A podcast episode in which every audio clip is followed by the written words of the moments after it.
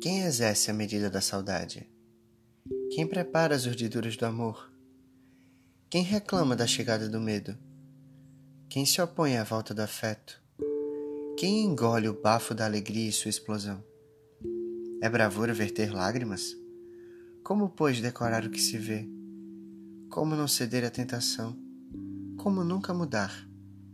Como fazer a mistura perfeita do tempo e da memória? O que devo dizer sobre a morte? Por que escrevo sem gritar?